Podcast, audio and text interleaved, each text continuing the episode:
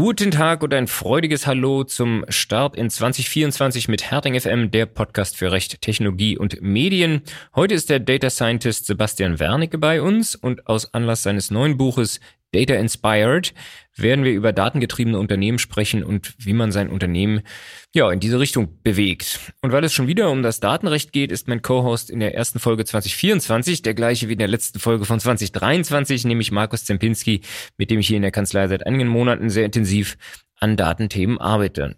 Jo, prima Markus, dass du schon wieder dabei bist. Ja, sehr gerne und äh, vielen lieben Dank Martin, dass ich wieder dabei sein darf. Ähm für die, die die letzte Folge nicht gehört haben, äh, ich bin Markus Zimpinski, wissenschaftlicher Mitarbeiter bei Herting Rechtsanwälte. Und äh, wie Martin es gerade schon gesagt hat, arbeite mit ihm jetzt an den Datenthemen. Ich gehöre zusammen mit ihm zum Team IT und darf damit regelmäßig datenschutzrechtliche Themen bearbeiten, also vertragsrechtliche. Jo, ähm, ja, wer die letzte Folge nicht gehört hat, apropos sollte das nachholen, da geht's äh, auch um Datenrecht. Äh, da haben wir den Hubertus von Rönnel, einen äh, Datenberater, äh, im Interview gehabt. Lohnt sich auch da nochmal reinzuhören. Mein Name ist Martin Schirmbacher, Markus hat es gerade gesagt, und ich bin Teil unseres großen IT-Teams, das Software-Datenschutz, Digital und eben auch Datenteam beackert. So, Markus, auch im neuen Jahr behalten wir Tradition bei und starten mit der Schreibtischfrage. Was hast, hast du überhaupt schon etwas zu tun im, äh, so früh im Jahr? Ach, äh, das neue Jahr hat reichlich Aufgaben mitgebracht. Also ich kann nicht behaupten, dass mir langweilig ist. Ähm, die ersten Unternehmen haben sich bei uns gemeldet und uns gebeten zu überprüfen, ob äh, sie in den Anwendungsbereich der NIS-2-Richtlinie fallen. Also das ist schon mal ganz spannend. Äh, NIS-2-Richtlinie hatten wir, glaube ich, ganz am Rande mal hier, ähm, was genau impliziert ist, wenn sie drunter fallen, oder was war die NIS-2-Richtlinie überhaupt nochmal? Vielleicht für die, die damit nicht so viel äh, Berührungspunkte haben, noch kurz. Ja, genau. Also für die, die gerade nichts mit dem Begriff NIS-2 anfangen können, ist fair. Ähm, die NIS-2-Richtlinie der EU, auch äh, Richtlinie über ein hohes gemeinsames Cybersicherheitsniveau in der Union, ähm, sieht vor, dass äh, kritische Infrastruktur besser vor Cyberbedrohungen geschützt werden soll. Und es soll halt eben nicht nur kritische Infrastruktur geschützt werden, sondern wie der Name der Richtlinie es bereits verrät, soll das Cybersicherheitsniveau in der Union generell gesteigert werden. Und äh, dafür hat die Richtlinie Sektoren und Einrichtungsarten ermittelt, die durch die NIS-2-Richtlinie und mit ihrem jeweiligen nationalen Umsetzungsgesetz ähm, Pflichten auferlegt bekommen. Das bedeutet, äh, wenn ein Unternehmen eine dieser Einrichtungsarten äh, zuzuordnen ist, dann äh, fallen sie in den Anwendungsbereich der NIS-2-Richtlinie und müssen gewisse Maßnahmen ergreifen, um ihr eigenes Cybersicherheitsniveau zu steigern. Und äh, genau das wollten jetzt eben die Mandanten wissen ob diese ähm, eine dieser aufgelisteten Einrichtungsarten darstellen und äh, somit von der NIS-2-Richtlinie verpflichtet werden. Wenn sie drunter fielen, was würde das bedeuten? Ähm, dann unterliegen Unternehmen diversen Pflichten. Sie müssen sich beispielsweise bei einem Register registrieren mit Kontaktdaten, IP-Adressen und ähnlichem. Äh, sie müssen ähm, erhebliche Cybersicherheitsvorfälle melden ähm, beim zuständigen Bundesamt, was äh, noch ermittelt wird. Äh, Wir würfeln noch. würfeln noch, genau. Ja. Ähm, und äh, Betroffene müssen dann auch gegebenenfalls unterrichtet werden, wenn eben irgendwie auf ihre Daten dann bei diesem Cybersicherheitsangriff Zugriff Kennen wir ja eigentlich schon aus der DSGVO, aber es genau wurde dann halt nochmal wahrscheinlich auch Unternehmen, die dann betroffen sind, äh, was dann ja bei DSGVO dann nicht unbedingt der mhm. Fall wäre. Ähm, genau, außerdem müssen sie dann natürlich auch Maßnahmen zum Risikomanagement implementieren. Da gibt's eine ganze Auflistung, die kann ich jetzt nicht alle nennen, nur als Beispiel. Es muss zum Beispiel ein Konzept und ein Verfahren für den Einsatz von Kryptographie und Verschlüsselung erarbeitet werden, damit halt eben sichergestellt wird, dass äh, die Daten da nicht einfach unverschlüsselt irgendwo rumliegen. Ähm, genau, und dann äh, auch noch eine ganz interessante Sache, ähm, trifft den Geschäftsführer eine Billigungs-, Überwachungs- und Schulungspflicht.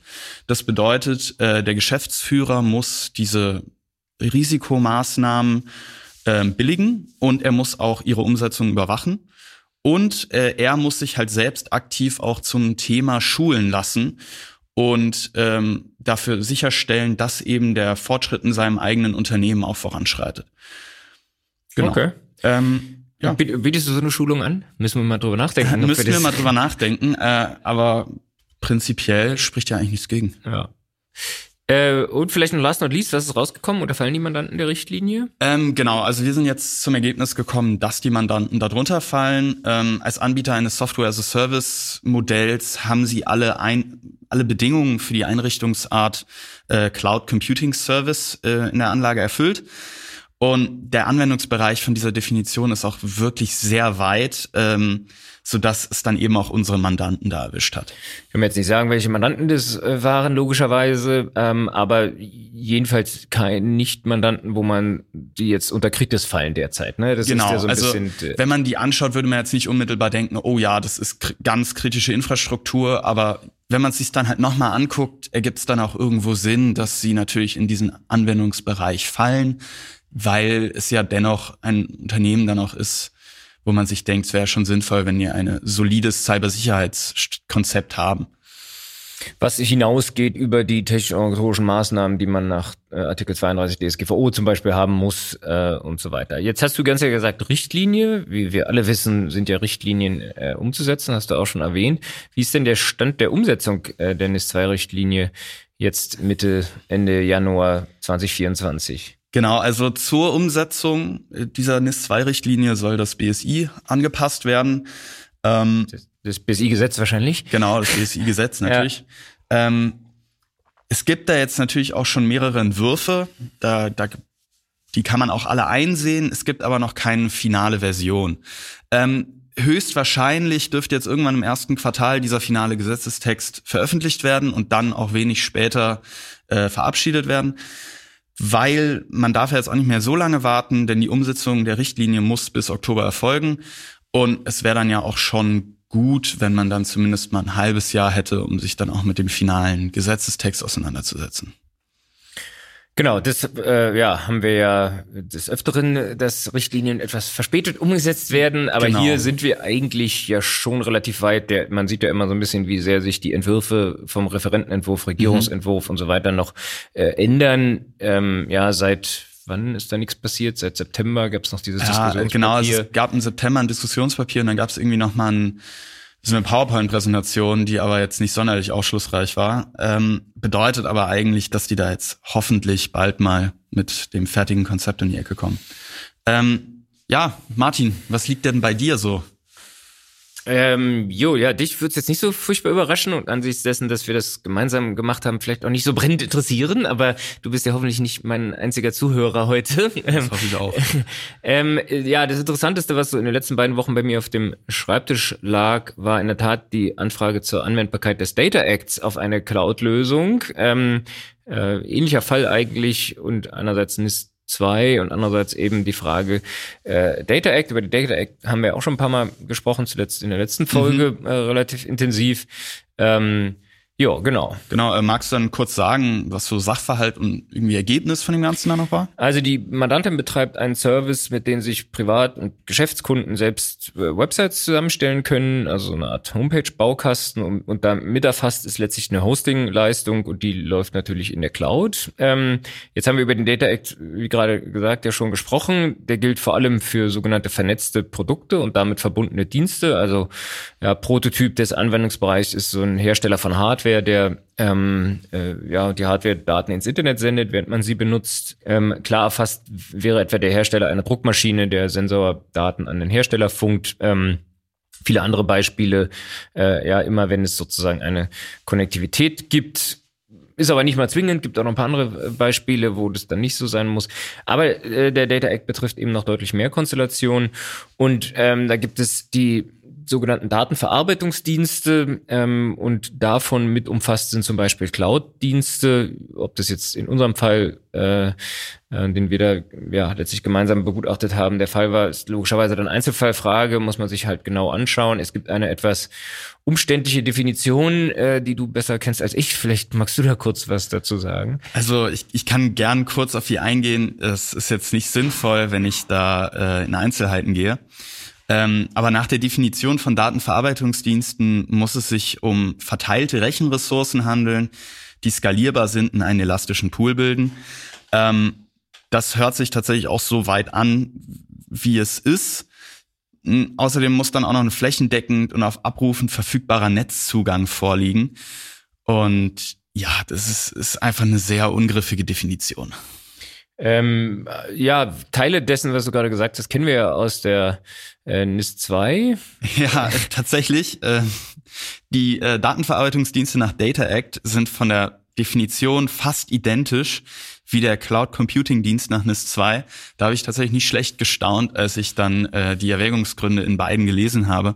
Mir gedacht habe, elastischer Pool, das, das sagt mir doch was. Hatte ich vorher noch nie gehört, jetzt zweimal. jetzt zweimal, genau. ja. ähm, heißt, äh, also bei genauem Nachdenken ergibt es natürlich irgendwie Sinn, aber es war auch irgendwie merkwürdig, das dann so in ähnlicher, aber nicht identischer Fassung wiederzufinden. Ich, ich teile die Befremdlichkeit daran, äh, ja, vor allem, weil ja, weil ja die Begriffe, die man definiert, nicht gleich sind. Das sind ja zwei Begriffe, Datenverarbeitungsdienst, Cloud-Dienst, die erstmal äh, gar nichts miteinander zu tun zu haben scheinen, ähm, dann aber fast identisch definiert werden. Äh, also als wir, ich jedenfalls Majora studiert habe, äh, da hätte man da sehr viel Wert drauf gelegt zu differenzieren differenzieren. Bei der EU-Gesetzgebung ist man sich da ja manchmal gar nicht so sicher, ob man sich überhaupt bewusst ist, äh, ja, oder ob das Zufall ist, dass in den Erwägungsgründen vergleichbare äh, Erläuterungen sich finden für unterschiedlich definierte Begriffe.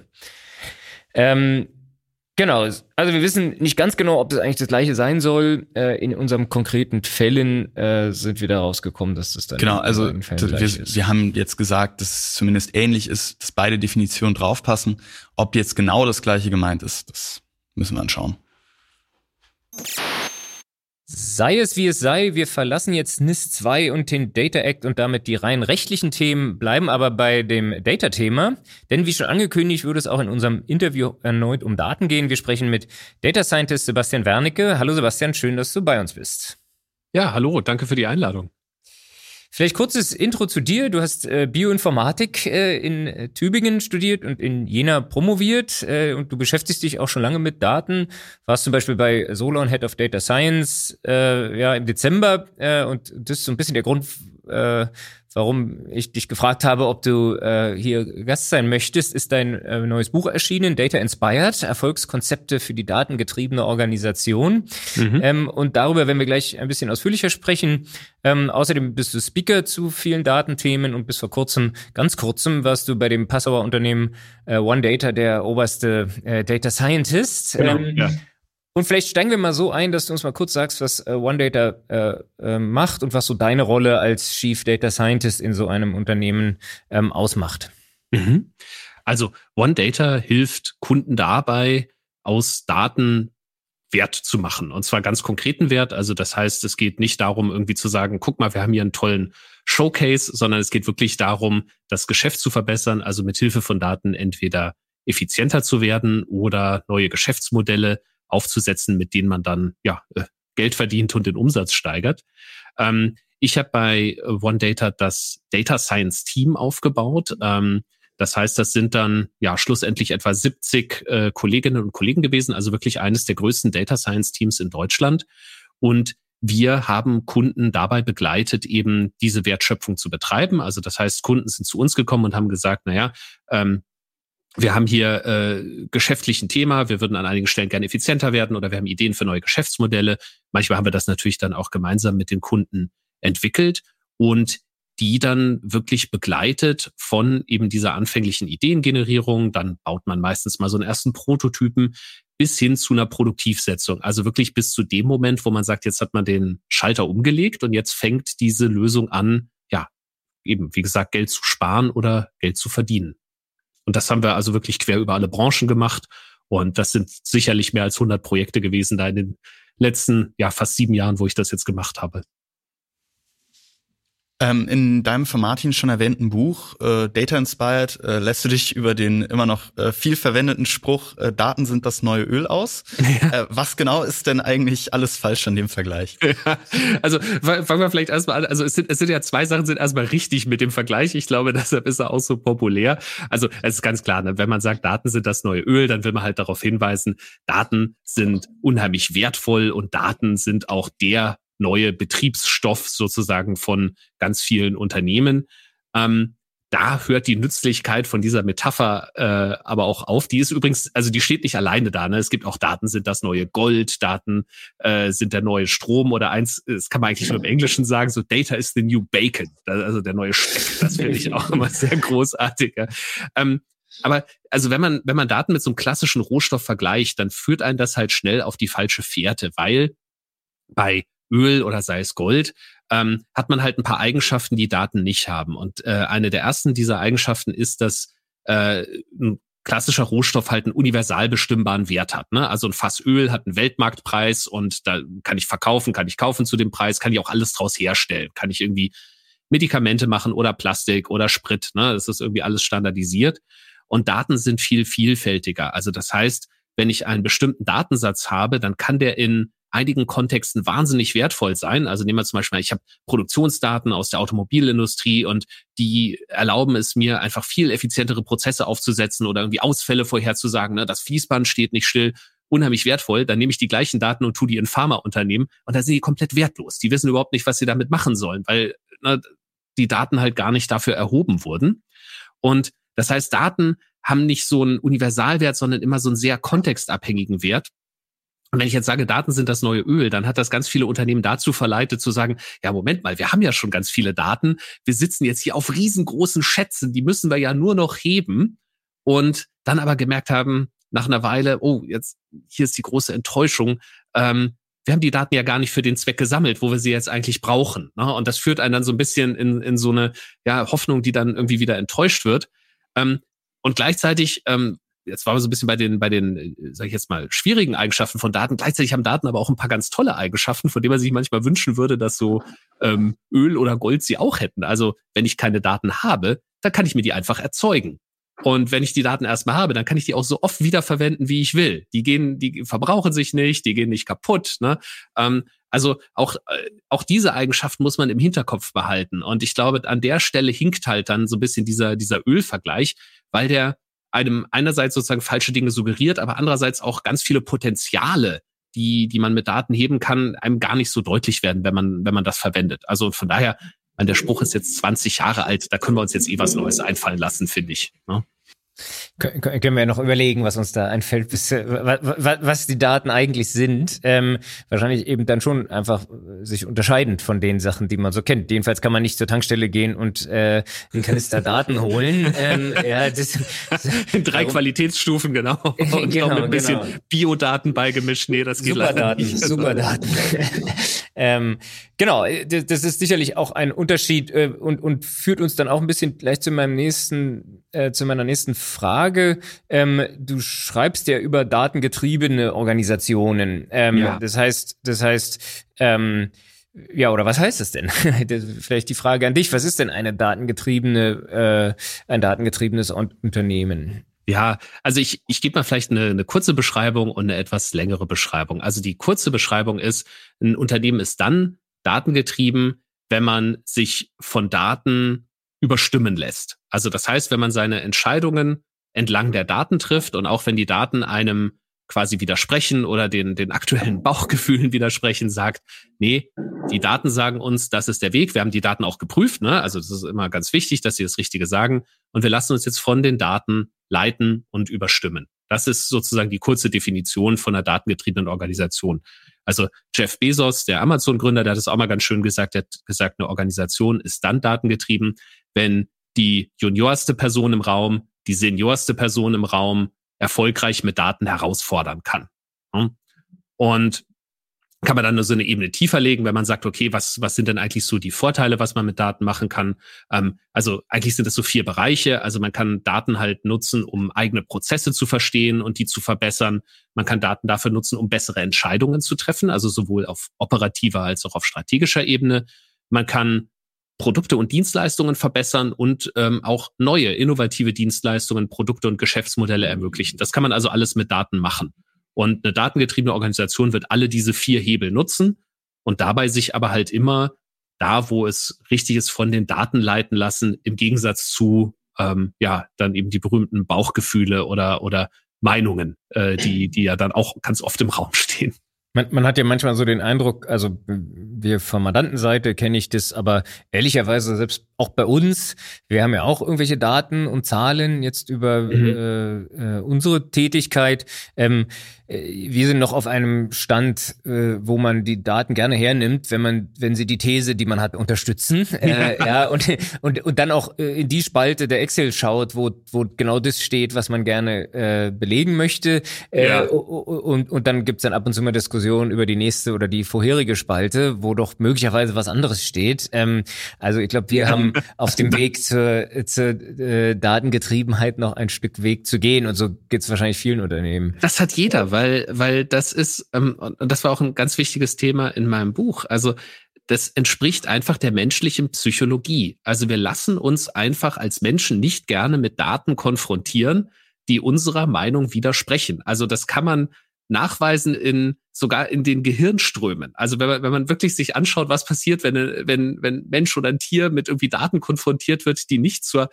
bisher gefassten Meinung passen, dann wehrt sich das Gehirn. Das sagt, nee, das, dann, dann glaube ich lieber die Daten nicht, als dass ich mich da überzeugen lasse. Das sitzt also ganz tief in uns drin. Und ähm, was du ansprichst, ist, also eine wesentliche Hürde aller, aller äh, Unternehmen, die datengetrieben werden wollen, das ist halt ähm, eigentlich ja, also, also wenn man sagt, warum machen wir das mit den Daten? Naja, deshalb, weil wir was anders machen wollen. Das heißt, gerade die Daten, die uns widersprechen, sind ja genau die wertvollen Daten, weil ansonsten bräuchten wir das mit den Daten ja gar nicht ja. machen. Dann machen wir einfach so weiter. So, aber das sind auch genau die Daten, wo unser Gehirn sagt, ach nee, dann glaube ich eher nicht die Daten, als dass ich meine Meinung ändere. Also da müssen wir immer gegen die menschliche Psychologie arbeiten, leider. Ja, äh, während die Entwicklung ja jetzt zu mehr Datengetriebenheit nicht unbedingt neu neu ist, ähm, wird sie ja jetzt mit dem kommenden Data Act sicherlich nochmal an Tempo gewinnen. Ähm, ja. Eine häufige Frage wird da ja bestimmt sein, äh, wo fangen wir da jetzt eigentlich an? Ja, also anfangen ähm, tut man am besten gar nicht mit den Daten selber, sondern mit den geschäftlichen Herausforderungen. Also ähm, ich, ich mache das mal an einem Beispiel fest, wo man sieht, wie so eine Diskussion läuft, wenn man das so an, an Daten aufzieht oder wenn man es andersrum macht. Also ich hatte vor ähm, ein paar Jahren mal so ein Projekt bei einem Maschinenhersteller. Die haben so Spezialmaschinen für Spitzenforscher hergestellt, also ganz abgefahrenes Zeug. Da konnte man wie so Atome manipulieren und alles Mögliche. Und die wollen halt auch datengetriebener werden. Und dann ähm, ist die Diskussion gestartet, wie sie typischerweise startet, nämlich man hat sich überlegt, was könnten wir denn jetzt eigentlich alles mit Daten machen? Und dann ist man da so im Workshop und dann kommt da die Diskussion und man sagt, naja, wir könnten mit Daten also zum Beispiel dem Vertrieb ein bisschen mehr Informationen geben, ne, dass sie also wissen, auf wen sie dazugehen. Und es wäre doch auch eine tolle Idee mit den Daten irgendwie, dass die Maschinen ein bisschen äh, ausfallsicherer werden und so weiter. Also gehe da jetzt gar nicht so in Spezifika rein, weil dann wird es auch schnell vertraulich. Aber grundsätzlich, ne, man hat erstmal so Ideen, was man mit Daten machen kann. Das Problem, was man dabei hat, ist, dass dann so zwar sehr viele gute Ideen entstehen, aber das ist so eine Art lose Blattsammlung. Also da fehlt der rote Faden, das kommt nicht so richtig zusammen und dann fehlt auch ein bisschen die Motivation. Und deshalb empfehle ich eigentlich immer, wie, genau andersrum anzufangen und zu sagen, lass, lass erstmal das Thema Daten sogar weg, sondern reden wir erstmal über die geschäftlichen Herausforderungen und auch das Kundenversprechen. Also jetzt zum Beispiel bei so einem Maschinenhersteller, der sagt, ja, was sind unsere geschäftlichen Herausforderungen? Hm, wir stellen Maschinen her, die sehr gut sind. Die Konkurrenz stellt auch Maschinen her, die sehr gut sind. Wie können wir uns denn da eigentlich differenzieren? Ähm, und äh, das gleiche sozusagen auch mit so einem Kundenversprechen, dass man sagt, naja, was ist denn eigentlich unser Kundenversprechen jetzt in dem Fall für Spitzenforscher? Das ist ja nicht irgendwie, dass unser Vertrieb besser funktioniert, sondern unser Versprechen ist, die gewinnen den nächsten Nobelpreis, indem sie da irgendwie Atome in die richtige Richtung schubsen. Ne? Und wenn man diese geschäftlichen Herausforderungen klar herausgearbeitet hat und sich dann die Frage stellt, könnten jetzt Daten oder können Daten und KI eine gute Lösung sein, um diesen Herausforderungen zu begegnen, dann ist erstens oftmals die Antwort ja. Also mit Daten können wir eben diese Differenzierung schaffen. Mit Daten können wir unseren Kunden noch mehr das Versprechen einlösen, was wir, was wir ihnen geben. Und gleichzeitig erhält das Ganze eine, eine viel nachhaltigere Motivation, weil man nicht einfach sagt, jetzt lasst uns diese neue Technologie ausprobieren, sondern auf einmal merkt, das mit den Daten und das mit der KI, das sind Themen, die helfen uns dabei, jetzt weiterhin nachhaltig erfolgreich zu sein, weil wir damit eine Differenzierung am Markt hinkriegen, weil wir damit neue Kundenerlebnisse hinkriegen. Und ich glaube, mhm. dass das ganz wichtig ist, diesen Startpunkt wirklich zu gehen, nicht aus, lasst uns was mit Daten machen, sondern was wollen wir eigentlich für das Geschäft tun, weil sich dann ganz oft von selber herausstellt, das mit den Daten ist eine sehr, sehr gute Idee. Und manchmal stellt sich auch heraus natürlich, dass mit den Daten brauchen wir vielleicht gar nicht. Dann ist es aber auch gut, weil ich meine, der Einsatz von Daten, das ist aufwendig, das ist teuer. Also datengetrieben sein ne, ist, ist schwierig. Und, und äh, wenn man, wenn man sagt, okay, wir haben da noch gar keinen klaren Nutzen identifiziert, dann braucht man auch nicht sagen, ja, jetzt fangen wir aber trotzdem irgendwie mit den Daten an. Das ist ja nicht nachhaltig. Okay. Würdest du sagen, aus deiner Erfahrung in den Projekten, ähm, gibt es eine größere Chance, wenn das quasi top-down ist in einem Unternehmen oder äh, wenn sich dort einzelne Abteilungen finden, die vielleicht entweder sei es das Marketing, sei es das Produktentwicklung, sich damit befassen und äh, sozusagen ähm, mehr äh, Datengetriebenheit von unten anstoßen? Was würdest du da sagen? Also es muss nicht immer der Vorstand, der Geschäftsführer oder der CEO sein, der dieses Thema treibt. Ich würde aber schon sagen, dass die Projekte, die ich gesehen habe, die wirklich erfolgreich waren, immer ähm, also die die Unterstützung hatten wirklich aus dem Top-Management heraus. Das kann natürlich auch eine, wenn wir jetzt sagen so ein Bereich wie Marketing, kann das natürlich auch äh, eine Bereichsleitung sein, die da irgendwie Unterstützung ähm, äh, bietet. Aber äh, grundsätzlich braucht man schon diese Unterstützung von oben, ne? unabhängig davon, mhm. wer das initiiert. Also diese Hoffnung, die man ja auch manchmal hat, so wir stellen da jetzt einen kleinen, aber feinen Demonstrator hin, der wird dann schon allen zeigen, was das mit den Daten so auf sich hat und wie toll die sind. Das verläuft sich leider meistens so ein bisschen im Sande, weil dann ähm, hat man, also man kann da durchaus ein erfolgreiches Projekt hinstellen, aber das verbreitet mhm. sich dann nicht in die Organisation herein, weil dann einfach die Anzahl der Ausreden einfach viel zu groß ist. Ne? Da sagt man, ja, das kann schon sein, dass das im Marketing Bei funktioniert. Euch, ja, ja, genau. Euer Use Case, der war ja auch einfach. Das, da haben wir ja die Daten schon. Äh, ah, und ach, die hatten ja eh, ne? Und dann hatten die auch noch das, die hatten ja noch Budget und das und Zeit und das haben wir ja gar nicht, ne? Weil und so. Also sogar auch wieder ganz menschlich einfach, ähm, dass äh, also die, dieses so gute Beispiele verbreiten sich davon alleine, dass äh, das ist selten so ne. Jeder in der Organisation schaut natürlich darauf, was was machen die Führungskräfte, was leben die vor und äh, daran orientiert man sich und das heißt, wenn da Unterstützung kommt und ähm, die auch nachhaltig ist und von gut vernetzten Menschen kommt, das ist eigentlich das äh, wichtige Erfolgskomponente von solchen Unterfangen. Hm. Ähm, jetzt hast du im Prinzip ja schon gesagt, also es reicht nicht datengetrieben äh, äh, sein zu wollen, äh, ja, sondern man muss sozusagen auch irgendwie auf die Straße bringen. Was sind so die Stolpersteine, die du siehst? Jetzt hast du schon gesagt, man nimmt dann irgendwie nur einen Leuchtturm raus, macht das dann da irgendwie vor sich hin. Das hat hm. die Gefahr, dass sich das nicht verbreitet. Aber was sind so die Fragen, die man sich da stellen muss, damit das nachhaltig erfolgreich ist? Ja. Äh, ja. Also ich glaube, das eine Thema hatten wir ja gerade schon gesagt, ne? unbedingt das Ganze mit dem Geschäft, mit der Strategie verknüpfen, dass es eine ganz klare Motivation hat und man am Ende auch weiß, äh, wie sieht das Ganze aus, wenn es dann bilanzwirksam ist. Und das ist, glaube ich, so mit der, der größte Motivator. Ein anderer Stolperstein, der häufig passiert, ist, dass das Thema Daten sehr schnell als Technologiethema betrachtet wird. Also so nach dem Motto, mhm. ah ja, wir müssen uns nur noch dieses eine Tool kaufen, diese eine Datenbank und dann schulen wir alle und auf einmal haben wir überall die tollen Dashboards und äh, fangen dann an irgendwie mit Self-Service und so. Und ein Tool löst die Themen nicht. Und ähm, das ist natürlich immer so was sehr Bequemes, ne? dann ein bisschen Geld in die Hand hat dann das Tool hingestellt und, und war auch dann alles nicht so aufwendig, aber das, versand, das versandet dann ganz oft. Also ähm, das, da, da muss man immer so ein bisschen aufpassen. Und das andere ist, also dieses Thema datengetrieben zu sein, das ist ja wirklich ein dauerhafter Umbau eigentlich, der da stattfindet. Das heißt, wenn man das nicht von Anfang an anerkennt, sondern eher sagt, na ja, da machen wir jetzt mal ein Projekt mit Daten oder das äh, so ein bisschen betrachtet als Einmalübung, dann ähm, ist das meistens auch ein Stolperstein, weil es ja, dann hat man halt diese Einmalübung hingestellt, aber das verändert ja das Unternehmen nicht nachhaltig. So, so wird man ja nicht dauerhaft datengetrieben und Daten einsetzen, sondern es muss von Anfang an auch klar sein, nicht als erster Schritt, aber wo das Ganze hinläuft, ist meistens wirklich ein Umbau der Organisation. Da verschieben sich Verantwortungsbereiche, da verschieben sich auch Machtverhältnisse. Ne? Da wird es dann wieder eben politisch und menschlich an, an der Stelle.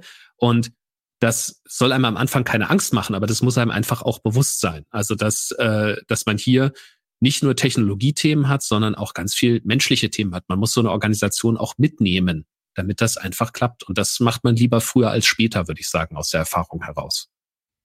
Genau, und äh, was würdest du denn jetzt sagen, wäre so ein sinnvoller Ansatz, um eine unternehmensweite Strategie für den Übergang zur Datengetriebenheit aufzusetzen? Mhm. Also ich glaube, ich, ich würde wirklich in dem Format anfangen, wie ich es gerade auch bei dem Maschinenhersteller gesagt habe. Lasst uns mal in kleinen Runden und das geht auch relativ effizient. Also da gibt es auch Workshop-Formate, die, die, die ich jetzt schon seit ein paar Jahren da, da gute Erfahrungen mitgesammelt habe, wo man einfach sagt, lasst uns mal über geschäftliche Herausforderungen reden, lasst uns darüber reden, was ihr euren Kunden bieten wollt. Und dann setzen wir dahinter dann eine Datenstrategie. Das heißt, wir, wir sagen dann, okay, wo können Daten und natürlich die Technologien wie KI dann dabei hilfreich sein, das zu tun. Und und das setzen wir dann dahinter, so dass wir dann letzten Endes eine Story haben. Also Storytelling ist natürlich bei so einem, bei so einem Change und Transformation auch immer sehr wichtig. Eine Story haben, wo wir sagen, da bewegt sich der Markt hin, da wollen wir uns als Geschäft hinbewegen und deshalb gehen wir jetzt folgende Themen mit Daten an. Und deshalb treffen wir jetzt folgende Entscheidungen datenbasierter. Dass das alles aus einer Story kommt und dann eine Motivation hat. Das ist eigentlich immer der gute Anfang. Ich erzähle das jetzt immer auf Unternehmensebene, auch da wieder. Das funktioniert natürlich auch in Unternehmensbereichen. Das funktioniert auch in hinreichend großen Teams. Da kann man das genauso machen, dass man sagt, okay, wofür sind wir jetzt als Team eigentlich verantwortlich? Was erwartet das Unternehmen von uns? Und können wir nicht selber irgendwie auch mit, äh, mit, mit Daten da etwas starten, dass wir eben zum Beispiel effizienter werden, dass wir ähm, schneller höhere Qualität abliefern, dass unsere Produkte, die wir da herstellen, noch ausfallsicherer werden. Also das kann man natürlich in verschiedenen Rahmen machen. Das muss nicht immer gleich das ganze Unternehmen und die ganze Unternehmensstrategie sein. Das ist auch klar. Und es ist ja auch so, dass in den Unternehmen, sagen wir mal, die, die, also je nach Unternehmen, aber das Arbeiten mit Daten unterschiedlich geübt ist. Ne? Also im Marketing, insbesondere im Online-Marketing, äh, die können das ja, gut, ja. Gibt's ja seit langem Daten, ja, und und da äh, bis auf den auf die dritte Nachkommastelle werden da Ad-Spendings ausgerechnet und mhm. und gemessen und geschaut, was konvertiert am besten äh, und so weiter. Insofern da ähm, sind ja Daten schon mal da, die vielleicht im Produktionsprozess äh, oder an anderer Stelle fehlen, ne, die, die man dann da erstmal zusammensuchen muss. Ja, beziehungsweise weil sie auch noch nicht erhoben werden konnten, weil sie noch keinen Zugriff drauf hatten. Genau. Ja. ja. Oder weil man auch noch gar nicht wusste, was man damit anfangen will. Also auch so eine häufige Situation, man hat zwar Daten erhoben, aber ähm, wenn man dann sagt, okay, jetzt habe ich hier einen ganz bestimmten Anwendungsfall, also dass wir jetzt irgendwie eine, eine bestimmte Qualität äh, erhöhen wollen oder so, dass man dann merkt, ah, ganz genau dafür haben wir die Daten nicht erhoben. Das heißt, wir haben fast die richtigen Daten, die liefern uns aber leider dann auch immer nur so fast die richtige Antwort. Und da muss man einfach nochmal neu ins Datenerheben gehen, was dann immer natürlich so ein bisschen Zähneknirschen verursacht, weil man sagt, wow, jetzt, wir haben doch eigentlich schon Daten erhoben. Aber da sind wir wieder bei diesen Daten sind das neue Ölthema. Also nur weil man viele hat, heißt das halt leider nicht, dass die immer nützlich sind. Und da muss man dann irgendwann einfach auch mal sagen, okay, war halt nicht, aber dann fangen wir halt jetzt damit an. Ne? Also ist ja dann auch okay. Ja. Vielleicht, wo wir schon mal über Daten sprechen, du hast auch an einer Stelle mal so ein bisschen die Missverständnisse mit Daten äh, mhm. aufgeschrieben, was ich ganz erhellend fand. Ähm, äh, ja, eines hast du ja gerade schon erwähnt, Daten sind immer richtig, das ist ja dann offenbar nicht der Fall. Äh, ja. oder, äh, aber was, was fällt dir da noch an, was gibt's da noch? Äh, vielleicht sprechen wir darüber noch mal kurz. Äh, ja, Also ich glaube, der, der große Aufhänger davon ist, dass wir so intuitiv das Bild haben, Daten machen die Welt eindeutig und Daten machen die Welt klarer. Und äh, wenn man da genauer hinschaut, dann muss man leider erkennen, das stimmt gar nicht so ganz richtig. Also ich habe das ja in dem Buch dann so genannt, so die drei Datenmythen, die die die ja immer so in der in der Organisation rumschweben. Ähm, der erste davon ist, dass wir zum Beispiel immer äh, so intuitiv glauben, Daten wären was Objektives. Ne? Also in Daten steht die Wahrheit. Und wenn man aber genauer hinschaut, dann merkt man, naja, damit wir so eine komplexe Realität, die wir da vor uns haben, in die Welt der Zahlen gepresst kriegen, brauchen wir einfach schon mal eine ganze Menge an Annahmen, an, an Einschätzungen auch, wie wir das denn überhaupt tun. Also wie wird sozusagen aus, ein, aus dem, was wir da draußen sehen, irgendwie eine Messgröße, eine Zahl da steckt oftmals schon eine ganze Menge an Entscheidungen dahinter, die man auch gar nicht immer so richtig sieht. Und das heißt, ich kann auch bei relativ einfachen äh, Zahlen, also selbst wenn ich sage, irgendwie, ich, ich messe jetzt die Temperatur an der Maschine, ja, äh, das klingt erstmal so wahnsinnig objektiv, bis man dann merkt, naja, eigentlich sind da total viele Entscheidungen drin. Also wo messe ich denn die Temperatur? Wie messe ich die denn? Ja, ist das ein Sensor, der irgendwie draußen im Wetter ist? Ist der Wetter geschützt und so weiter? Und diese ganzen Entscheidungen, die muss ich halt kennen. Ich kann nicht einfach sagen, Daten sind objektiv, also nehme ich jetzt die Zahlen so, wie sie daherkommen, weil ich dann mitunter halt ganz falsche Entscheidungen treffe. Und da gibt es dann noch weitere Mythen, die sich dann da sozusagen draufsetzen. Also selbst wenn ich mich mit den Daten sehr gut auskenne, dann könnte man ja meinen, dass sozusagen das Ergebnis, wenn ich diese Daten analysiere, immer das gleiche ist. Das ist aber auch nicht so. Also auch wenn ich Daten analysiere, treffe ich wieder ganz viele Entscheidungen, wie ich das denn jetzt eigentlich mache, was davon für mich wichtig ist, ähm, wie ich die miteinander verrechne. Und selbst wenn ich das irgendwie äh, gemacht habe, dann kommt noch so der dritte Mythos, dann kommt meistens nicht so eine klare Antwort Ja oder Nein raus, wie man sich von Daten erhoffen könnte, sondern ja, dann ist dann Statistik im Spiel und wenn wir von Statistik reden, dann sind wir halt immer bei Wahrscheinlichkeiten. Und das heißt, dann heißt es halt nicht ganz klar, ja, machen oder nicht machen, sondern mit 80 Prozent Wahrscheinlichkeit ist das jetzt eine gute Idee, äh, etwas zu machen. Was alles völlig okay und normal ist.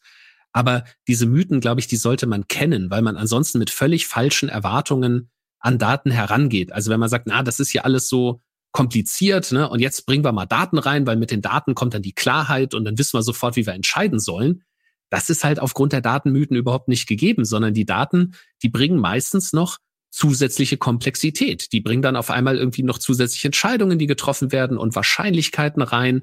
Und das ist alles hilfreich. Man, man fällt mit Daten auch bessere Entscheidungen am Ende, aber sie werden nicht einfacher, sondern man muss sich da wirklich an dieser Stelle auch auf Komplexität einlassen und sagen, ähm, ja, äh, Daten nehme ich einfach noch hinzu, nicht um Klarheit zu erzeugen, sondern um Dinge tiefer zu verstehen und den wirklich ne, auf den Zahn zu fühlen und zu sagen, okay, was sind denn jetzt eigentlich die wirklichen Ursachen? Aber das ist eine Puzzlesuche. Das ist nicht so, dass man dann irgendwie auf den Knopf drückt und dann kommt raus, ja, Daumen hoch oder Daumen runter, äh, was man tun soll. Und ich glaube, das, das ähm, ist ein ganz wichtiges, äh, einfach dieses, dieses Missverständnis aufzulösen, weil ansonsten auch so ein bisschen der Glaube äh, immer rumschwebt, glaube ich, ja, mit Daten geht das alles schnell und einfach. Und dann ist die Enttäuschung einfach groß, wenn das nicht der Fall ist. Ja, das und das ist ja fast ein Gegenargument, ne, äh, gegen das Arbeiten mit Daten, deine Mythen. Äh, ja, wenn man, wenn man sich nicht gleichzeitig bewusst ist, das, was du gerade gesagt hast, nämlich, dass es ähm, äh, eben da kein klares Ja-Nein am Ende bei rauskommen wird, aus verschiedenen Gründen, weil man sich erstmal bewusst mhm. sein muss, wo kommen die Daten her, was messen sie jetzt ganz genau. Äh, ja, man muss es ja irgendwie vereinfachen, damit es klar ist, aber, aber dann eben doch ins Detail gehen, um zu schauen, äh, wo hängt das Thermometer, äh, ja, und wie fehleranfällig ist das Thermometer ja. und äh, zu welcher Tageszeit misst es und so weiter. Alles schon ähm, erlebt auch, ja, also, genau. ja, Genau, also insofern, also Gegenargument ist natürlich, äh, passt jetzt natürlich nicht so ganz, aber, aber es ist eben etwas, was man sich äh, bewusst sein muss, dass das ja, es ist wie ein, Wetter, wie ein Wetterbericht vielleicht auch. Ne? Also ja. ich meine, wenn der Wetterbericht sagt, morgen regnet es mit 20 Prozent Wahrscheinlichkeit, dann heißt es, es kann durchaus morgen regnen. Ne? Das, ich darf diese 20 Prozent nicht abrunden und sagen, ja, Sonnenwetter. Ähm, und das heißt, aber es ist trotzdem nützlicher, einen Wetterbericht zu haben, als keinen Wetterbericht zu haben. Ne? Es ist halt einfach so ein bisschen immer die Sache, welche, mit welcher Erwartung gehe ich daran und was erhoffe ich mir dann davon, weil ich dann natürlich auch wesentlich gezielter damit arbeiten kann und sagen, okay, also in die Richtung möchte ich eigentlich äh, das, das ganze Thema Daten auch nehmen. Ne? Und, und an anderen Stellen ähm, brauchen wir uns auch keine falschen Hoffnungen machen, was aber auch gut ist. Ja, dann kann man das auch so ein bisschen zur, zur Seite schieben dann. Ja, ähm, jetzt haben wir ja schon gut festgehalten, dass es durchaus aufwendig ist, datengetrieben zu werden. Ähm, jetzt ist mir die Frage, warum eigentlich? Weil es sind ja mittlerweile doch sehr viele Unternehmen digitalisiert, beziehungsweise weitestgehend digitalisiert und viele von denen sind ja auch in der Lage, ihre Programme und ihre Dienste zu bedienen. Dass sich dann eigentlich die Frage stellt, was ist dann der, die große Hürde daran, dass die Leute dann jetzt auch noch anfangen, die Daten auszuwerten? Ja, also wobei also das mit dem Digitalisierungsgrad ist wirklich sehr unterschiedlich, je nachdem, wo man wo man ja, hinguckt und, mhm. und wo man reinguckt. Also das muss man muss man schon die, sagen. Wir gucken nur von von unseren Mandanten, die genau. äh, die die ja mit ihren Digitalisierungsprojekten herkommen äh, zu uns oder kurz danach. Äh, äh, ja, insofern ist es wahrscheinlich, wie, wie, den, den schlafenden Mittelständler, den sehen wir ja gar nicht. Insofern. naja, die, also die, die, die schlafen ja auch nicht. Ähm, ich glaube, es ist, also der, der eine große Sprung, der, der sehr schwer zu schaffen ist, ist wirklich von erfolgreichen Einzelprojekten ähm, so eine Wirkung in das gesamte Unternehmen zu haben. Also ich glaube, inzwischen jedes Unternehmen kann erfolgreich auf einzelne Projekte zeigen und sagen, guck mal, hier haben wir ähm, was mit Daten gemacht, hier haben wir erfolgreich Digitalisierung genutzt, ja, um, um irgendwie etwas effizienter zu machen oder hier haben wir ein neues Geschäftsmodell. Aber die, das über die gesamte Organisation zu haben, dass man also wirklich sagt, okay, also jetzt als Beispiel, die Daten in unserer Organisation sind wirklich vollständig vernetzt und miteinander verknüpfbar. Das heißt, ich kann zum Beispiel, wenn ich irgendwo in der, in der Herstellung bin, kann ich ohne weiteres, wenn ein Kunde anruft und sagt, ja, die Charge von dem Produkt war schlecht, kann ich das ohne weiteres zurückverfolgen, diesen Support Call zu der Charge, zu den Produktionsbedingungen, zu den äh, Lieferanten, äh, vielleicht auch noch zur Temperatur eben ne, äh, irgendwo an der Maschine. Da ist es dann schon ein bisschen schwieriger. Also, dass man sagt, äh, ne, ist das jetzt wirklich alles hier vernetzt vorhanden? Kann ich also auch Zusammenhänge finden über verschiedene Unternehmensbereiche hinweg? Und bei einem erfolgreichen datengetriebenen Unternehmen geht es ja letzten Endes darum, wirklich zu sagen, ich habe das gesamte Unternehmen durch Daten abgebildet, kann also auch durchaus durch Prozessketten wirklich gehen, auch durch komplexe Prozessketten und einerseits nach vorne schauen und sagen, okay, hier sind meine Vorhersagen, meine Forecasts, ne, was sind die Abnahmen und dann das aber auch wieder zurückverfolgen und sagen, okay, welche Produktionsbedingungen brauche ich, was sind die optimalen Produktionspläne, kann ich noch einen Auftrag annehmen, was muss ich mit den Lieferanten machen? Und ich glaube, diese, diese Vernetzung ist eine der, der, der großen Hürden. Die andere Hürde, die ist ein bisschen abstrakter zu erklären, aber die ist auch ganz wichtig. Und das ist, dass wir beim Einsatz von Daten heutzutage ganz oft noch über, äh, im Buch nenne ich das Punktlösungen reden. Also worum geht's da? Da geht's darum, dass man sagt, wir haben einen Prozess, der läuft heute genauso weiter, wie er eigentlich auch schon seit Jahren läuft, aber wir haben jetzt Daten dran geklemmt und damit steuern wir den ein bisschen anders. Also wir steuern die Temperatur im Ofen ein bisschen besser, irgendwie eine, die, die Beimischung in der Chemiefabrik, ne, das kriegen wir alles ein bisschen besser hin. Ähm, aber eigentlich ist das noch der gleiche Prozess. Und äh, wenn man das weiterdenkt, dann werden Daten und Digitalisierung dazu führen, dass sich viele Prozesse einfach komplett ändern. Und an der Stelle sind wir noch nicht. Also wir können zwar absehen, dass es passieren wird, aber vielerorts ist es noch nicht passiert. Also ein Beispiel, das ich immer ganz gerne nehme, um das zu illustrieren, ist, wenn ich mir zum Beispiel, ähm, nehmen wir mal eine Versicherung oder so, ich habe da 20 äh, Personen in einem Team, die Anträge bearbeiten heute. Und dann sage ich, okay, jetzt stelle ich mir mal den Prozess vor, wenn der komplett digitalisiert ist und ich vielleicht auch noch KI draufgesetzt habe, wie sieht dann dieses Team aus? Das eine, das überrascht noch wenige Leute, dieses Team wird sich verkleinern. Das sind nicht mehr 20 Leute, die, die da im Team sind, das sind vielleicht nur noch 10 Leute. Das andere aber, was dann schon eher überraschend ist und wo wir, glaube ich, auch noch relativ wenig drauf schauen, ist, von diesen zehn Leuten werden auch nicht mehr alle zehn irgendwie Anträge bearbeiten. Ne? Das sind vielleicht nur noch zwei, die sich irgendwie mit Sonderfällen beschäftigen. Die anderen acht in dem Team machen etwas völlig anderes. Die werden sich damit beschäftigen, wie sie automatisierte Antragsbearbeitung äh, auf den Weg bringen. Ne? Also die, das heißt, die entwickeln Algorithmen, die testen Algorithmen, die machen Datenqualitätsprüfungen und so weiter. Und diese fundamentale Veränderung, die uns bevorsteht, wo aber auch noch keiner so richtig sagen kann, wie wird die aussehen. Ich glaube, das ist, das ist die große Überraschung, die wir so in den nächsten ja, fünf bis zehn Jahren sicherlich, sicherlich sehen werden. Ja, und wo wir dann irgendwie, aber glaube ich auch nur immer so im Rückblick sagen können, oh, ähm, na, das, äh, damals wussten wir noch gar nicht, was uns da jetzt alles noch blüht. Das ist halt immer so bei so größeren systemischen Veränderungen, die, äh, aber, aber da, die steht uns in dem, in dem Bereich, glaube ich, ganz klar bevor.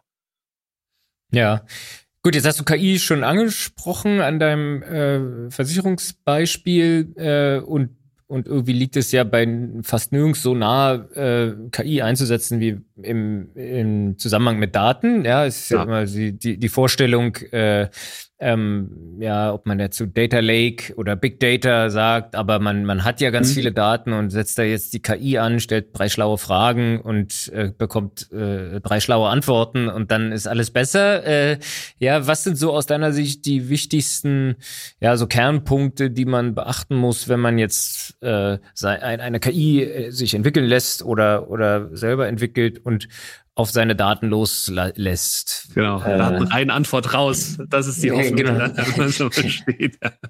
Also ähm, ich glaube, das was ganz wichtig ist bei KI, KI ist ein unglaublich relativer Begriff, der sich im Laufe der Zeit ändert. Das ist uns nicht immer bewusst. Ja, es gibt da so ein ganz schönes äh, Zitat von äh, John McCarthy, das ist ein Informatiker, der mir gesagt hat, as soon as it works, no one calls it AI anymore. Ne? Also hm. vor vor 20 Jahren haben wir alle gesagt, boah, die KI, das ist ja super, die KI kann besser Schach spielen als der Mensch.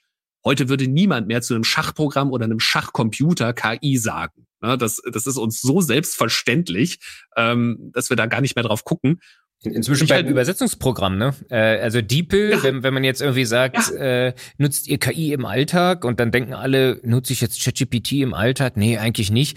Aber aber verständlich nutzen wir die Google-Suche, wir nutzen genau. äh, wir nutzen äh, DeepL und andere Übersetzungsprogramme. Ähm, Stimmt, äh, guter, guter Punkt. Wir spielen ja. Schach gegen uns selber. ja, ja, also, also, aber das, das muss man so ein bisschen voranschicken. Ne? Also, also wenn man immer sagt, nutzt ihr KI, ist die Antwort, äh, bin ich hundertprozentig bei dir. Wahrscheinlich ja, ihr nennt es vielleicht nur nicht mehr so. Ne? Aber, aber wir nutzen heute alle Technologien, wo wir vor ein paar Jahren noch gesagt hätten, wow, das ist ja also wirklich hier die Speerspitze der, der künstlichen Intelligenz. Ähm, so, also das, das mal, glaube ich, so für einen Kontext, für einen Kontext ganz wichtig. Irgendwie nutzen wir es schon alle und wir werden das alle noch viel mehr nutzen.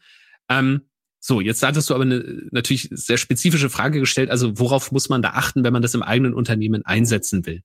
Und die, die Faustregel ist die, je mehr Arbeit so eine KI einem abnehmen soll, je wertvoller das also ist, was die KI tun soll, umso datenhungriger wird sie sein.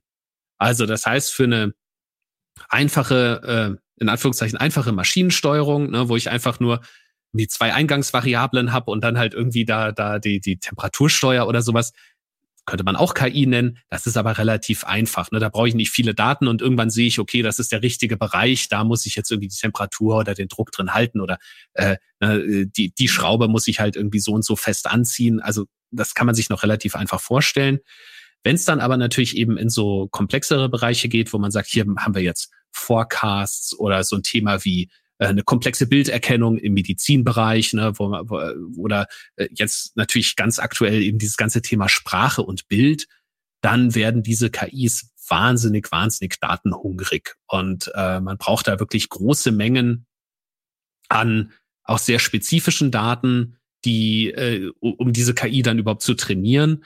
Ähm, da gibt es natürlich dann so einen Mittelweg, wo man sagt, man äh, nimmt auch heute heutzutage häufiger so vortrainierte Modelle, ähm, eben wie ein GPT und trainiert die dann mit seinen eigenen Daten ein bisschen nach. Also das heißt, die große Datenmenge wird dann verwendet, damit dieses Modell Sprache versteht. Die eigenen Daten werden dazu verwendet, um das dann auf einen spezifischen Kontext zu bringen. Aber selbst da braucht man sehr viele Daten und äh, man muss auch danach immer sehr gut nachkontrollieren, was denn diese KI jetzt eigentlich genau gelernt hat. Weil eine KI hat ja keinerlei äh, ja, menschliches Bewusstsein dafür, was denn jetzt eigentlich gelernt werden soll oder was nicht gelernt werden soll. Das heißt, da ist auch immer sehr viel Überprüfung einfach notwendig, um dann zu sagen, ja, hat die denn sich jetzt genau auf die richtigen Merkmale konzentriert? Das sind dann immer so Beispiele, die dann durch die Presse gehen, wenn man sagt, ah, die KI ist dann irgendwie rassistisch geworden oder, oder irgendwie sowas. Das ist dann meistens, weil, weil die irg irgendwie Merkmale gefunden hat, wo man als Mensch gesagt hätte, nee, die, die darfst du jetzt wirklich nicht hernehmen, um zu lernen. Aber der KI ist das halt ziemlich egal. Und die lernt dann einfach mal stur drauf los. Und das heißt, da brauchen wir dann auch immer sehr viele Kontrollen darum. Also Datenhunger und gleichzeitig sehr viel Qualitätskontrolle ähm, ist, je komplexer diese Anwendungsfälle werden, auch umso wichtiger. Ne? Also von nichts kommt nichts, würde man sagen, oder no free lunch, ne? Also da kann man jetzt so ins Phrasenschwein, glaube ich, eine ganze Menge Euros werfen. Aber äh, also eben, ja. eben diese Hoffnung, ne, dass man sagt, jetzt ist KI da und jetzt äh, ab morgen sind alle Probleme gelöst und ich muss nicht mehr arbeiten. Nee, ist natürlich nicht so. Die Arbeiten werden einfach anders und die Probleme werden andere. Und die muss man aber dann genauso angehen. Das hilft leider nichts. Ähm, bei deinen Beratungen gab es dann auch regelmäßig äh, rechtliche Herausforderungen, die hervorgestochen sind? Also der, der absolute Klassiker natürlich ist dieses ganze Thema Datenschutz. Und äh, da, das ist jetzt auch nichts nichts Schwieriges, aber man muss da natürlich einfach immer sehr genau drauf achten, ne, dass also gerade die, die sensiblen Daten da wirklich komplett datenschutzkonform äh, behandelt werden, dass man dann auch immer die richtigen Vereinbarungen da miteinander hat, dass man da die entsprechende Sicherheit und Vertraulichkeiten hat. Das ist eigentlich immer das Thema gewesen. Wir haben auch, also Daten sind, sind viel schneller personenbezogen, als man eigentlich meint. Also selbst in einer Industrieanlage ne, ähm, weiß man ja dann schon, wer hat wann mit welcher Maschine gearbeitet. Das heißt also selbst so Daten, wie Maschinen funktionieren, können mitunter ne, relativ nah an personenbezogenen Daten sein. Und das, da muss man halt einfach dann immer gucken. Was ich aber auch immer dazu sage, ist, dass die rechtlichen Rahmenbedingungen uns wirklich, ich würde sagen, nee, also ich überlege nochmal, aber also uns sind die rechtlichen Rahmenbedingungen nie im Weg gestanden. In dem Sinn, dass wir gesagt hätten, wir würden jetzt gerne etwas machen, das können wir aber nicht, weil das rechtlich nicht zulässig ist, sondern das waren immer lösbare Themen, wo man sich dann halt auch mit den entsprechenden Expertinnen und Experten dann austauschen muss. Aber da kommt man auch immer voran. Da muss man halt irgendwas äh, anonymisieren und äh, ja, drauf, drauf. Oder zur Not Einwilligungen einholen, wenn Richtig. und so weiter. Wir genau. hatten äh, das, das äh, nochmal äh, der Hinweis an die Zuhörenden, die die letzte Folge nicht gehört haben, da haben wir uns ging es auch schon ein bisschen um Datenstrategien äh, und so weiter. Und da war äh, die Aussage von dem Hubertus von Rönne, was ich ganz interessant fand. Es gibt immer drei Gründe, warum man es nicht macht. Äh, erstens, das ich darf nicht. Ja, der das Recht ist es sehr oft vorgeschoben. Äh, ja, es ist einfach zu kompliziert, sich damit zu befassen. Und es ist Totschlagsargument. Äh, dürfen wir ja nicht. Zwe äh, zweitens, es geht nicht technisch. Wir haben die Voraussetzungen nicht. Ja, gut, da muss man sie halt äh, schaffen. Und das, das Argument, was was aus meinem Verständnis über allem äh, steht, ist, wir wollen nicht. Äh, ja, und da kann man nichts ja. machen, außer, außer die Leute, die nicht wollen, äh, überzeugen oder auszutauschen. Ähm, äh, ja, wer nicht will, der findet immer einen Grund und da ist der Datenschutz äh, bestimmt einer. Äh, ja, so sieht's dann wohl in der Praxis aus. ja, das, also, also da habe ich, hab ich ein sehr schönes Beispiel. Also, das ist mir mal auf einem Projekt passiert, da, da ging es um Autos und Autofarben und dann hat also kam auch irgendjemand und hat gesagt, also, ah, er ist sich nicht sicher, ob das geht, also DSGVO, und dann haben wir auch gesagt, das sind die Farben von Autos in in China. Das ist sicherlich nicht äh, ein Fall für die DSGVO. Ja, also, also bin ja, ich hundertprozentig ja, also, bei dir. Ne? Das wird schnell reingeschoben, weil man es eigentlich nicht so richtig machen will. Und dabei ist es, natürlich hat es Aufwand, aber lösbar ist es allemal. Ne? Ja, ich glaube, so muss man halt rangehen. Äh, es ist, ja, wir, wir haben natürlich, wir könnten jetzt viele Stilblüten erzählen aus dem Datenschutz. äh, ja, DNA von Hunden sei personenbezogenes Datum des Halters, weil das ist ja sein Hund, äh, haben wir jetzt gerade letzte Woche gehabt. Also da, da, ja, ja, da, da findet man, ja, oder der, der Stromverbrauch eines Gastronomiebetriebs, äh, ja, hängt jetzt davon ab, ob das personenbezogen ist oder nicht, ob das ein Einzelhandelskaufmann äh, ist oder, oder eine GmbH. Ja, das kann ja eigentlich auch nicht richtig sein. Also so eine Herausforderung hat man dann schon, aber ähm, naja, den, den muss man sich stellen. Das ist ja irgendwie auch unser, unser täglich Brot. Vielleicht eine, eine Frage noch, bevor wir zum Schluss kommen. Ich weiß nicht, wie weit du dich damit befasst hast, aber für uns ist jetzt natürlich Data Act, Data Governance Act und die ganze mhm. Strategie, die da aus Europa kommt, äh, ja, einen, einen Binnenmarkt für den, für den Free Flow of Data zu schaffen, ähm, ja, es ist für uns Arbeitsbeschaffungsmaßnahme, vielen Dank. Äh, ja, aber, aber siehst du darin, siehst, stehst du dem positiv gegenüber? Ist es gut für äh, das Vorantreiben von äh, ja, äh, dem Fokus von Unternehmen auf Daten oder hat es eigentlich, spielt es keine große Rolle? Kommt, kommt die Motivation von woanders und mit solchen gesetzlichen Rahmenbedingungen wird man da nicht viel erreichen? Free Flow of Data mit Free Flow of Data ist die EU-Datenstrategie der EU-Kommission gemeint. Ziel dieser Strategie ist es, die Wertschöpfung aus Daten innerhalb des europäischen Binnenmarktes zu fördern und einen rechtlichen Rahmen für diesen Handel zu schaffen. Bestandteile der EU-Datenstrategie sind unter anderem der Data Governance Act und der Data Act. Also äh, an der Stelle natürlich kein Rechtsexperte. Ne? Ähm, also ich ich glaube, ich glaube Folgendes. Also ich finde die Gedanken hinter diesen Frameworks sehr gut und sehr positiv, weil ich glaube, man sich da an vielen Stellen schon angeschaut hat, was ist in der Vergangenheit da auch vielleicht nicht so gut gelaufen, wenn wir einfach den Dingen ihren freien Lauf gelassen haben. Ne? Und jetzt äh, sagt man, okay, jetzt überlegen wir uns das mal, wie wir dem Ganzen einen Rahmen geben. Es ist natürlich immer so ein, also meine, wie gesagt, ich bin kein Rechtsexperte, meine rein subjektive Sicht darauf. Es ist natürlich immer so ein bisschen schwierig, da die Balance zu finden aus, ähm, überlegen wir uns hypothetische Szenarien und regulieren die schon mal, bevor das überhaupt eingetreten ist.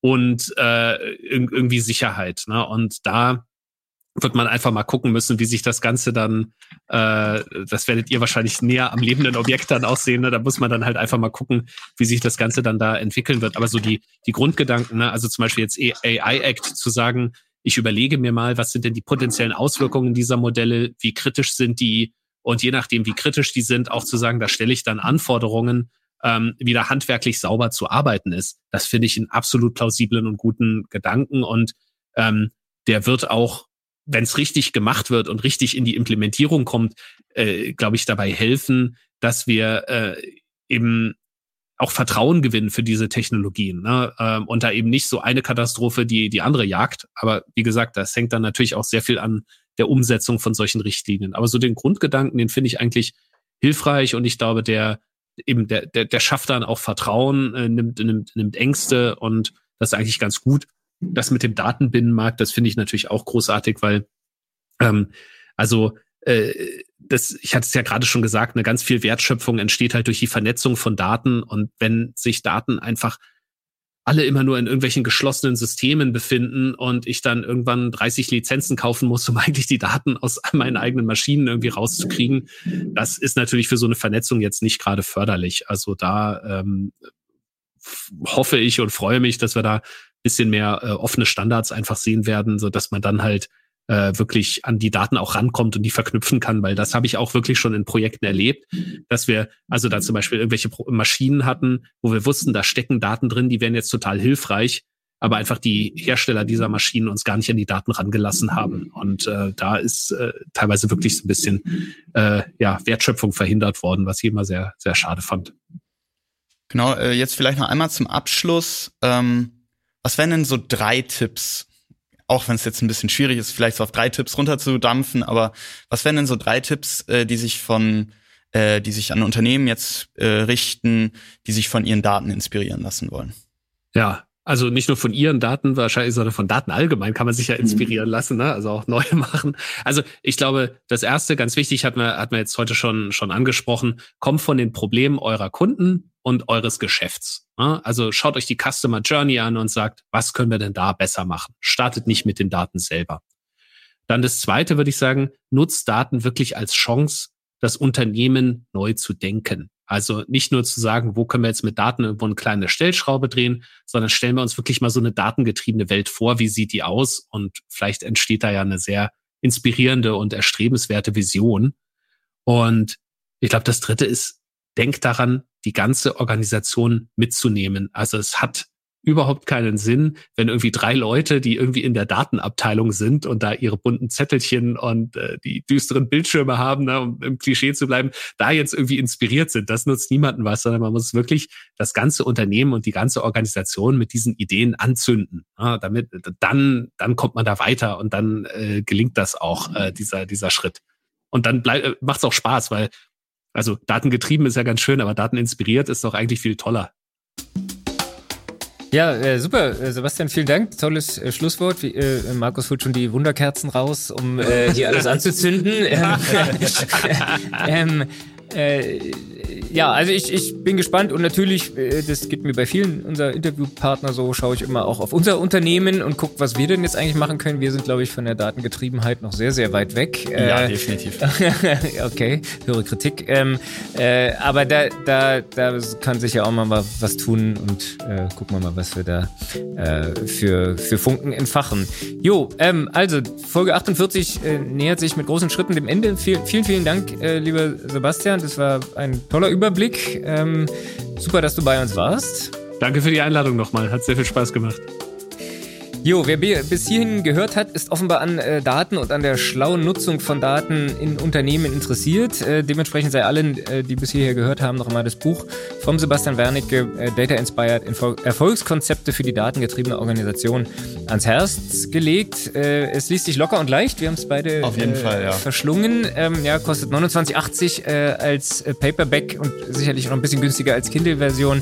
einen Amazon-Link tun wir auch in die Show Notes und ihr könnt es aber auch machen, wie ich es gemacht habe und das Buch dann in den lokalen Buchhandel eurer Wahl äh, bestellen. Da wird es also auch äh, am nächsten Tag hingeliefert. Ich habe es ähm, ausprobiert. Jo, äh, danke auch dir, äh, Markus, dass du mich jetzt hier so schnell wieder beehrt hast. Ach, gerne. Äh, ja, und wie immer die Abschlussbitte. Ähm, ja, und wenn ihr das alle macht, höre ich auch auf damit, jedes Mal zu betteln. Aber bewertet äh, unser Podcast, schreibt, was euch daran gefällt bei Spotify oder Apple Podcast oder wo auch immer ihr das hört. Wir sagen Tschüss und äh, bis zum nächsten Mal. Tschüss. Ciao.